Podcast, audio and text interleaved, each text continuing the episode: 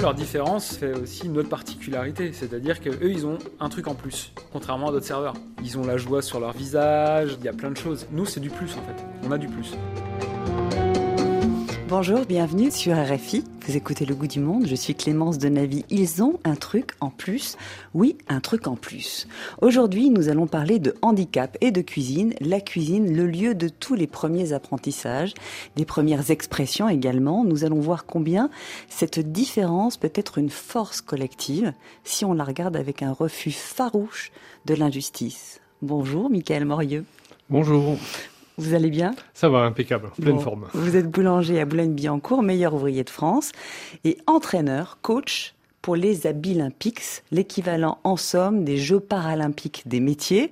Les candidats sont porteurs de handicap. Leur passion les emmène au-delà de ce que vous pourriez même imaginer. Vous allez nous raconter. Bonjour Olivier Tran. Bonjour. L'injustice, vous lui bottez le train, on peut le dire. Hein? Un grand coup, oui. Un grand coup. Vous avez trois enfants. Votre aîné s'appelle Alexandre et il souffre de troubles autistiques sévères depuis sa naissance. Alors, loin du discours angélique sur les porteurs du handicap, vous vous dites très clairement la vérité. Vous dites c'est simple, s'il n'est pas encadré, s'il n'est pas accompagné, si personne ne l'aide à grandir, eh ben, tout simplement, il n'y a pas d'avenir pour lui. Et, et qui dit pas d'avenir dit rien, quoi. Dit rien du tout. Vous avez dit pas possible. Non, non, c'était. Ben, je suis papa d'Alexandre et en effet, à l'âge de 13 ans, à la fin du primaire, dans une classe Ulysse, on nous a annoncé qu'il n'y avait pas de suite pour lui. Alors on s'y attendait en tant que parent. En revanche, il y avait pendant 10 ans des réponses négatives à une place dans un institut spécialisé pour accueillir notre enfant. Donc c'est là où il est resté à la maison, uniquement avec ses frères et sœurs et ses parents. Et ça s'est très mal passé puisque notre enfant a commencé à regarder des vidéos de suicide. Donc, euh, il y a une sorte de douleur très forte qui s'est faite en moi, et en même temps un sentiment énorme d'injustice et une énorme colère est venue de me dire mais c'est pas possible. Je vois très bien que notre fils il est capable de faire des choses. Simplement, on lui ouvre pas la porte, on lui donne pas la possibilité d'apprendre et de grandir comme les autres enfants. Alors vous, vous vous êtes dit très bien. Alors on va lui créer non seulement un centre de formation, une association, ça s'appelle Affûté, et en plus on va lui donner eh ben, le lieu où il va pouvoir exercer un métier. C'est ça. C'est Biscornu. C'est une entreprise de traiteurs et c'est là qu'on retrouve notre lien entre la cuisine et le handicap. Chez Biscornu, vous employez des porteurs de handicap. Exactement. Racontez-nous la genèse. En fait, comment vous êtes tourné vers la cuisine? Comment vous vous êtes dit la cuisine, c'est la solution parmi tous les secteurs que vous avez, j'imagine, explorés et abordés? Alors, on était en 2019. Je savais que j'allais me lancer. J'ai étudié plusieurs modèles économiques. Mais je voulais surtout démontrer par l'exemple et porter le message que nos enfants, ils sont capables de faire des choses dans cette société, ils sont capables de contribuer à cette société. Il ne faut pas les laisser pour compte. Ça suffit également du regard de pitié sur euh, le handicap, sur le, fait qu'il manque certaines choses à des gens. Il faut surtout regarder ce qu'ils ont. Donc ce fameux petit plus qu'évoque Jean-Marie, qui est notre chef euh, chez Biscornu, qui crée les recettes hein, avec sa recherche et développement, eh bien ce petit plus, il faut qu'on le révèle. Et en fait, cette révélation, elle va être salvatrice également à tous les gens qui vont côtoyer nos enfants. Donc oui, c'est l'objet, c'était de pouvoir démontrer que c'est faisable. Et j'ai choisi parmi plein de métiers celui de la gastronomie, de la cuisine, parce que c'est un domaine universel. On a tous besoin de manger matin, midi et soir. Et en France, on aime particulièrement bien manger. Donc on sait ce que c'est qu'une transformation aussi de l'exclusion en excellence collective.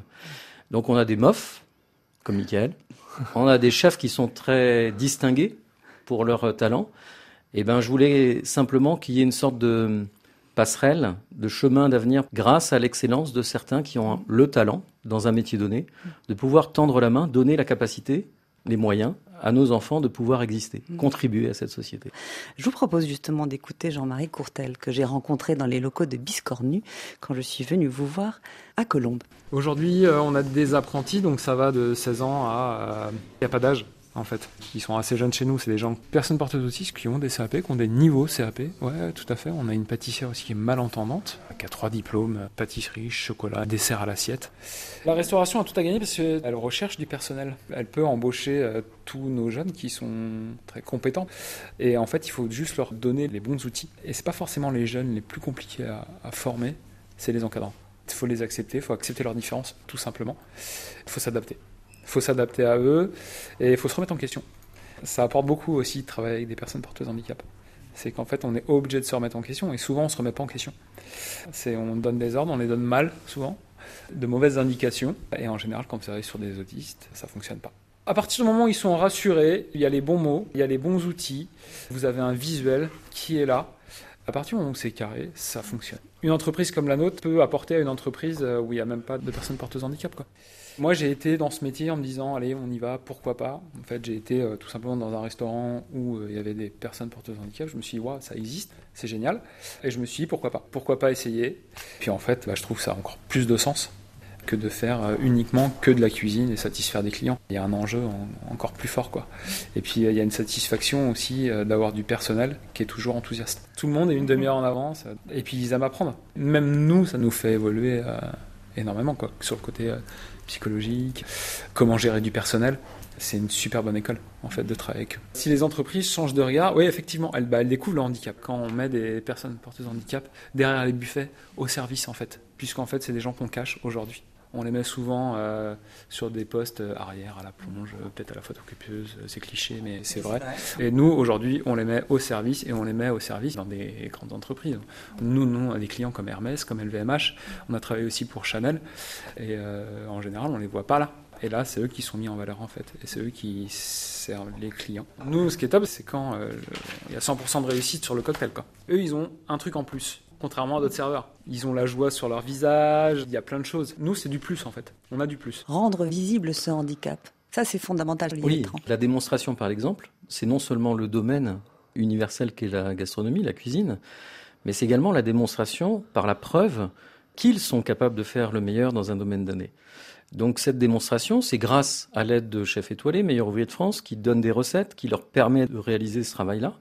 Et puis ils vont préparer des pièces cocktails, ils vont préparer des plats et ils vont les servir aussi. Donc c'est ce qu'a dit Jean-Marie à l'instant. Cette démonstration, elle est visible.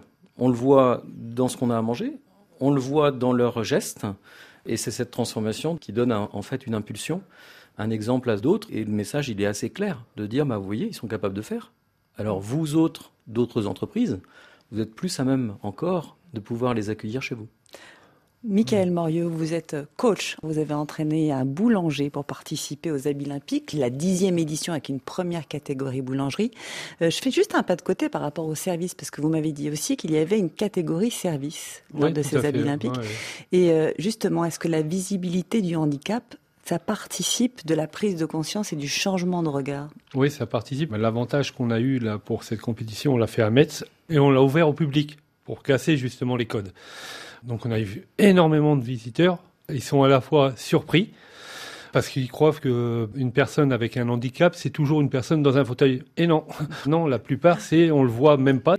si on le sait pas, on le voit pas. Donc euh, forcément, on est surpris. Et je pense c'est euh, ils sont comme nous, on y va. Et ils nous apprennent autant que nous, on leur donne quelque chose. Tout simplement, cette remise en question de, de qui on est comment on travaille les uns avec les autres en réalité.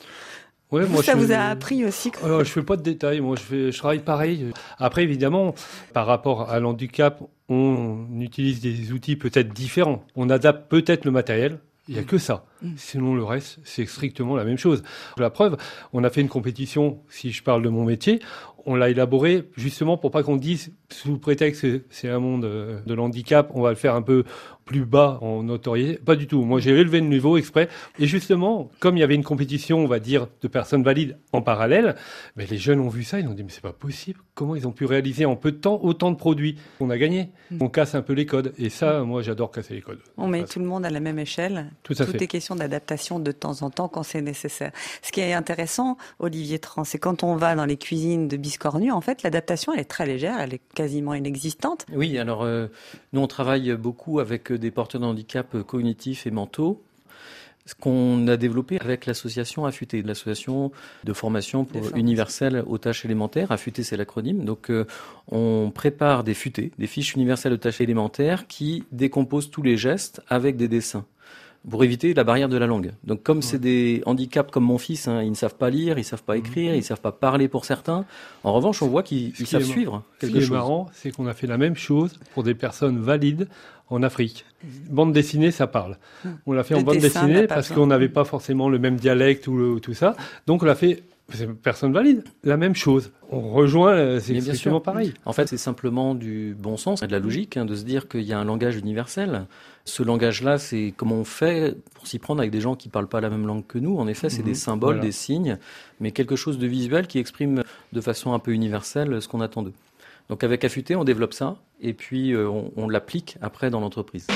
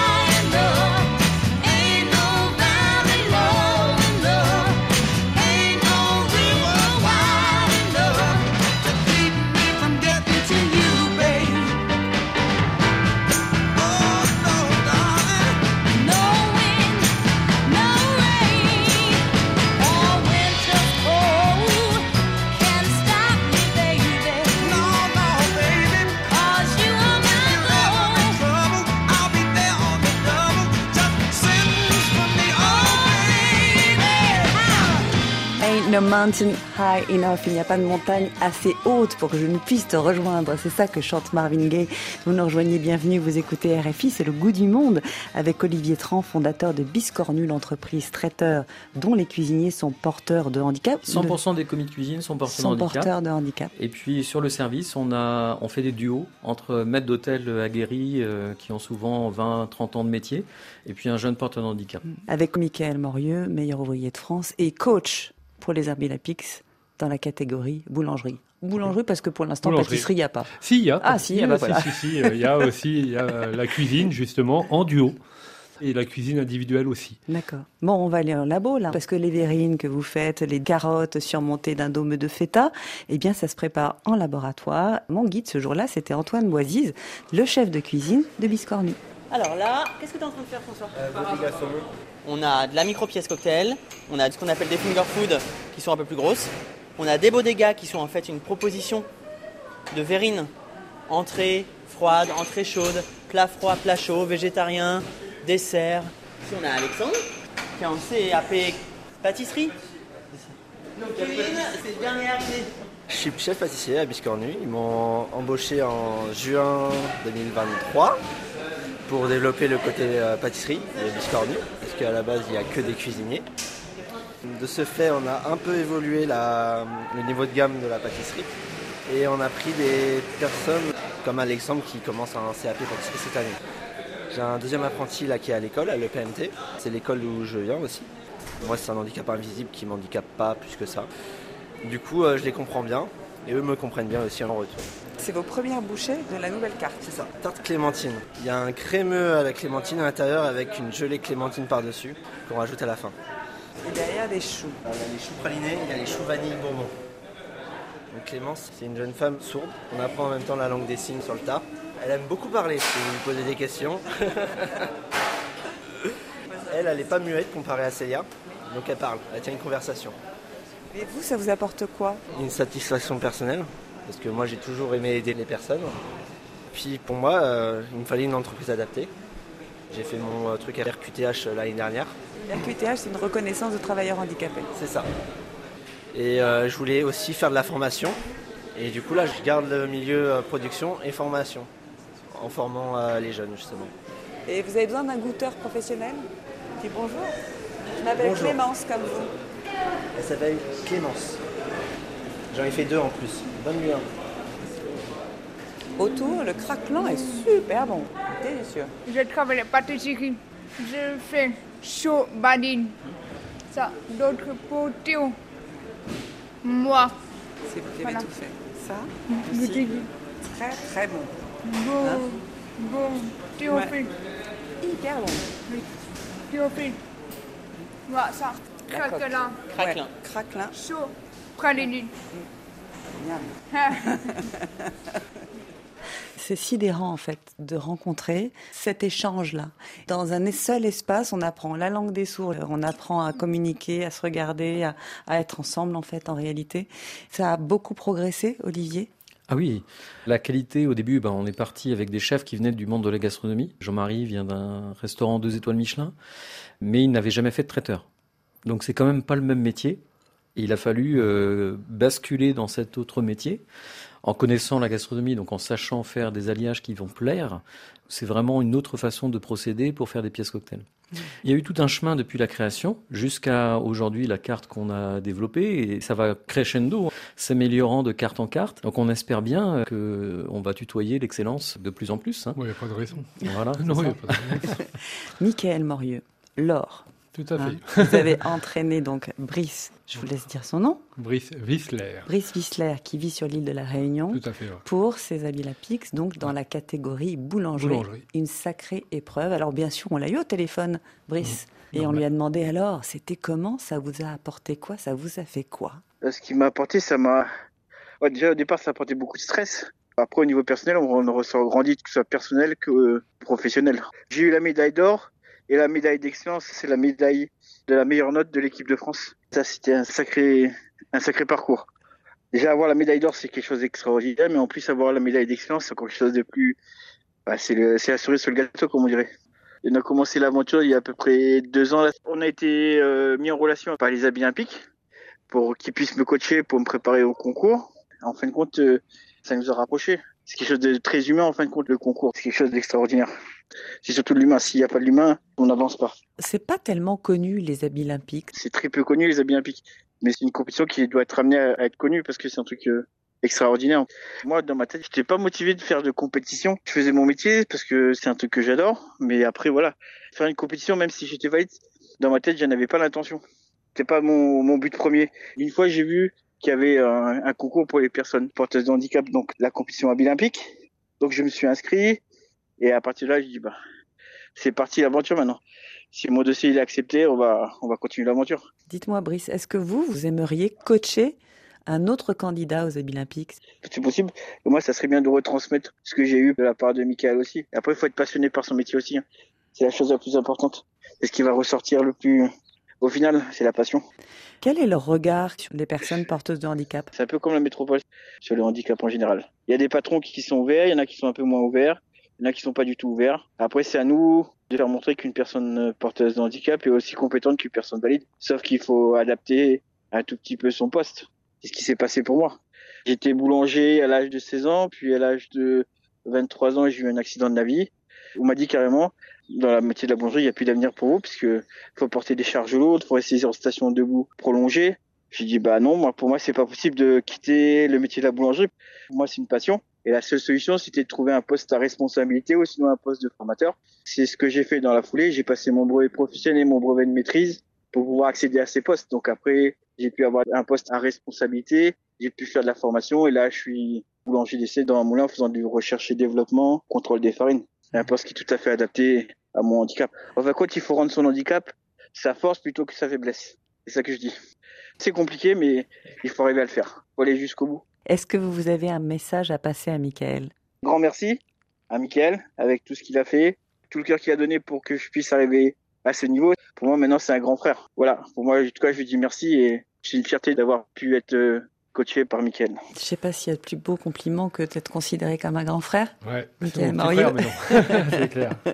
Donc Brice Wilzer, médaille d'or, médaille d'excellence, un parcours incroyable et très inspirant en fait. C'est ça que j'ai envie de souligner, c'est regarder un petit peu ce parcours de quelqu'un, certes porteur de handicap, mais qui donne tout et comme très souvent en réalité. Ouais, et euh, au moins là, il n'y a pas de frontières. Là, au moins, on a pu, entre guillemets, casser les codes des a priori des gens et tout.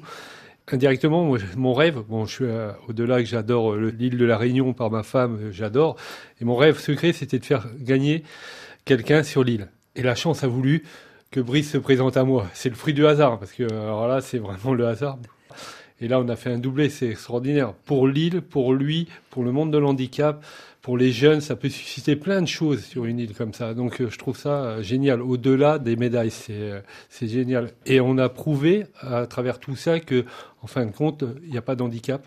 Il y a François? De l'équipe Oui.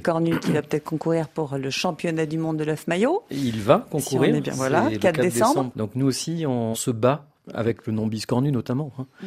pour la revendication de la différence, du droit à la différence, Mm. la légitimité de cette différence, pour dire, bah, en fait, ce n'est qu'une différence parmi tant d'autres, parmi Ah oui. toutes celles que Ouais. nous avons tous. Cependant, le handicap, ça fait peur. On regarde, on ne sait pas comment l'appréhender euh, en termes de réaction. Oui. Comment on fait justement dans les premiers temps, par exemple vous, Michael Moi, j'étais un peu radical la première fois que je l'ai vu. Il vous l'a pas dit, mais bon, lui, il a un problème au niveau de la jambe. hein. Il peut pas rester longtemps et tout ça. Je dis, c'est pas compliqué avec moi. Ou t'as une médaille ou je te pète l'autre jambe. Donc, euh, alors, on, de suite, ça a détendu. Bon, c'était humoristique, mais je l'ai quand même dit. Mais au-delà de ça, là, on voyait pas qu'il avait un handicap, mis à part sa canne. Vous l'enlevez avec- Donc, c'était pas simple de l'entraîner et tout, parce que moi, je poussais, j'en oubliais des fois par moment l'handicap. Donc, faut faire attention. Mais au-delà de ça, lui, il est demandeur aussi, donc euh, l'un dans Mm. l'autre, on s'est élevés tous les deux. hein. Et euh, quand on croise d'autres personnes dans les compétitions des autres métiers et tout, quand tu vois des handicaps, ce qu'ils réalisent à faire, tu te dis waouh, Mm. je suis même pas capable de le faire. Mm. Je veux dire, c'est juste de la volonté, s'adapter. C'est vrai qu'on est obligé. On peut pas dire on regarde pas, c'est pas vrai. hein. Je veux dire, quand vous avez quelqu'un en fauteuil, quelqu'un de différent, vous regardez. Mais après, voilà, il y a des regards différents à avoir, euh, je pense. En termes d'handicap mentaux, c'est plus difficile encore parce que euh, qu'est-ce que ça révèle de nous? C'est quelque chose de, de même pas maîtrisé en fait, de complètement inconscient, j'ai l'impression. C'est ça. En fait, je pense que hum, on désapprend avec euh, l'école, avec euh, l'éducation qu'on a. Euh, on désapprend à avoir un regard d'enfant. Vous savez, quand on est euh, enfant et qu'on rencontre d'autres personnes, quelles que soient les différences, euh, on va lui demander comment il s'appelle, est-ce qu'il veut jouer avec nous. Et notre âme d'enfant, peu à peu, elle se hum, teinte d'une certaine apparence de codes sociaux qui font qu'on va oublier la façon d'être au naturel, ce que nous sommes réellement au fond de nous. Et cependant, on va avoir ce défaut d'infantiliser les gens avec lesquels Justement. on parle, porteurs de handicap. Tout à fait. En fait, c'est- c'est-à-dire que ce regard un peu avec des codes sociaux nous impose une certaine façon de, de, de se parler, de se comporter. Comme euh, les personnes qu'on va rencontrer qui ont un handicap euh, cognitif ou mental vont pas réagir de la même manière, eh bien, on va tendance à, à revenir de façon un peu maladroite et parfois même un peu bête sur une projection qu'on a encore de notre enfance. D'où l'infantilisation. Mais à n'importe quel âge, on peut toujours essayer d'enlever ces couches sociales pour être le plus naturel possible, quelles que soient ces différences. Et avec ce naturel, on arrive tout simplement euh, sur un terrain d'entente assez universel, qui est celui d'essayer de se comprendre. Et quand on va l'un vers l'autre, eh bien, on va trouver ce terrain commun pour pouvoir euh, construire quelque chose, pour des concours, mais aussi pour du travail. Pour le travail de tous les jours. Alors je dirais que c'est quelque chose qui demande euh, finalement pas trop de filtres. Donc il faut savoir désapprendre pour ré- réapprendre à être avec quelqu'un d'autre. Brice m'a raconté que l'épreuve avait été très stressante. C'était une compétition euh, normale, Mm. donc forcément, bah, ça demande de rester 6 heures et quelques debout. En fonction de l'handicap, c'est plus ou moins dur. Et lui, il en a souffert. hein. Au bout de 3 heures et demie de- d'épreuve, on a dû faire venir le kiné, donc il l'a massé et tout ça, tout en travaillant. Donc euh, voilà. Mais il en est ressorti grandi, et moi aussi.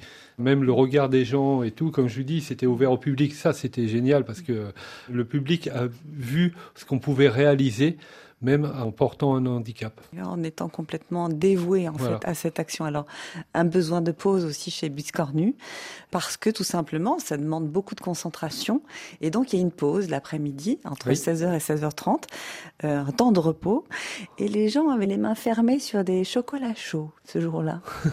J'adore ça. C'est bon pour l'hiver en plus. Vous travaillez à quel poste? Au froid. Au froid. Toujours au froid, jamais au chaud, jamais. euh, Enfin, j'étais à la légumerie tout à l'heure. Ouais, ça va. Des fois, on épluche les carottes, des pommes, des poires, ça dépend. Là, j'ai épluché les champignons. Oui. Chut. Elle me parle, la dame. Kader. Kader Et vous aimeriez faire un autre poste? Je sais pas, ça dépend de moi. Plus tard, je vais ouvrir un restaurant dans Bois-Colombes. Tout ce que je mange, je le fais au restaurant. D'accord. Super. Je me Voilà. suis assise ici. Je m'appelle Clémence. Bonjour, moi je m'appelle Théo, enchanté. Bonjour Théo. Oui. Comme Clémence, la pâtissière. Ouais. Pardon Alexandre. Quand on fait bien, on, arrive à, à apprécier ce qu'on fait. Voilà, c'est ça. C'est satisfaisant. Oui, c'est ça. Voilà. Pour les clients surtout. C'est des clients qui commandent parfois. Et après, on, on fait et après, on envoie chez eux. Moi, au départ, j'avais plein de choix. Soit être policier ou soit être pompier, un truc comme ça. Mais il paraît qu'il faut plus d'études. Et donc, je suis allé euh, ici pour euh, faire des stages et tout. Voilà. Et apprendre la cuisine. Ouais. Célia, Clémence, et lui c'est Christopher. Kader, Michel. Michel. Ah, le chocolat a du succès alors. pendant la pause. Ouais. Je prends mon chocolat chaud car euh, c'est ma pause de goûter. Et après on reprend le travail. Oui, c'est bien le travail. On apprend plein de choses sur le rhum saveur, sur les pièces cocktails, la pâtisserie et la cuisine. Ça me rend fier. Oui, mon nom c'est Théo. Thomas, tu habites où toi? J'habite dans un foyer d'hébergement à Colombes. Et c'est très joli. Et j'ai eu un entretien ce matin, ils sont très fiers de moi. Ah, c'est bien ça. Parce que je parce que c'est propre. Et en plus, j'entretiens bien mon studio, il est tout le temps propre. Je suis tout seul. Je suis loin de mes proches. Ça va. Il me manque, mais ils habitent dans le sud d'Anime, mes parents. Bah, justement, je vais les voir à Noël. Parce que d'abord, j'attends qu'Amilène me confirme si j'ai les vacances de Noël ou non. Normalement, on travaille la période de Noël. Ça fait depuis que je suis tout petit que j'aime cuisiner. Je suis un grand passionné. Ouais, ouais, moi, moi j'adore manger, donc j'aime cuisiner. Et Théo, il a eu son CAP pâtissier chez Médéric. Bravo. Merci. Moi, j'ai eu mon CAP cuisine au Mesturé, puis maman son traiteur ici. Oui, Et c'est super. c'est top. hein. Est-ce que Clémence Clémence. Clémence. Joli prénom. Joli prénom. Très Clémence ont le droit de prendre une photo de vous en groupe. Ah ouais. Enlevez vos Charlotte, s'il vous plaît. Que vous soyez beau pour la photo. Ouais. Ok, alors, je vous explique. On va essayer de faire une table un peu propre. Est-ce que c'est bon? Ben, je pense que c'est. Elle est magnifique. Clémence, je peux voir Au top. Ce temps, c'est n'importe quoi entre pluie et soleil. D'abord, il fait soleil, après ça pleut, et après il fait soleil. Ça fera un arc-en-ciel, Thomas. Un grand arc-en-ciel.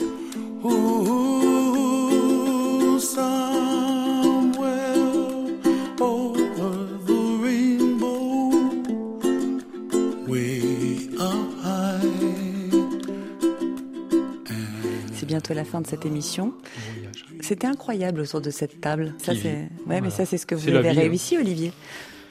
Disons que pour un désespoir, le transformer en espoir, c'est tout ce qu'on espère. Si on peut continuer à produire de l'espoir pour d'autres familles, d'autres enfants comme eux, Mm. bah, j'espère qu'on le fera jusqu'au bout. Ouais, Des biscornus, pour l'instant, on est à Colombes, donc en Ouais. région parisienne. Est-ce qu'il va y en avoir ailleurs en France? Est-ce qu'il va y en avoir à l'étranger? Eh bien, c'est le souhait. Alors, on a reçu plusieurs demandes de gens du Canada, des États-Unis, de Suisse, de Belgique, pour pouvoir implanter aussi des biscornus dans ces pays-là. Pourquoi pas l'Ouest. Exactement. En ce moment, il y a une antenne qui se crée à Lyon. Euh, donc, on, on va développer également cette euh, image de la gastronomie inclusive à Lyon. Et puis, euh, bah, on verra jusqu'où le vent pourra nous porter. Loin, Il n'y a on pas de limite. Pour moi, il n'y a pas de limite. C'est toi qui fixes ta propre limite, quel que soit l'être humain. Donc si tu t'en fixes pas, tu peux faire des choses merveilleuses. Merci beaucoup à tous les deux. Merci. Merci également. Olivier Traon, biscornu.org. Biscornu.org pour tous ceux qui voudraient une prestation, Dégu- déguster, voilà. découvrir les cocktails avec les jeunes porteurs de handicap qui seront toujours ravis de venir vous servir. Michael Morieux, merci beaucoup. Merci. Votre boulangerie, rue d'Aguesso à Boulogne-Billancourt. Sur la page de l'émission, vous trouverez aussi bien sûr le site des Olympiques. On ne sait jamais si jamais vous voulez vous On inscrire. recrute. Faut pas avoir peur, faut venir. Et Et, un porteur de handicap en formation? Pareil. Pareil, c'est pas tombé dans l'oreille d'un sourd. Cécile Bonici a mis en onde et réalisé cette émission. Merci à tous de votre fidélité. On se retrouve le week-end prochain. Bonne semaine à tous.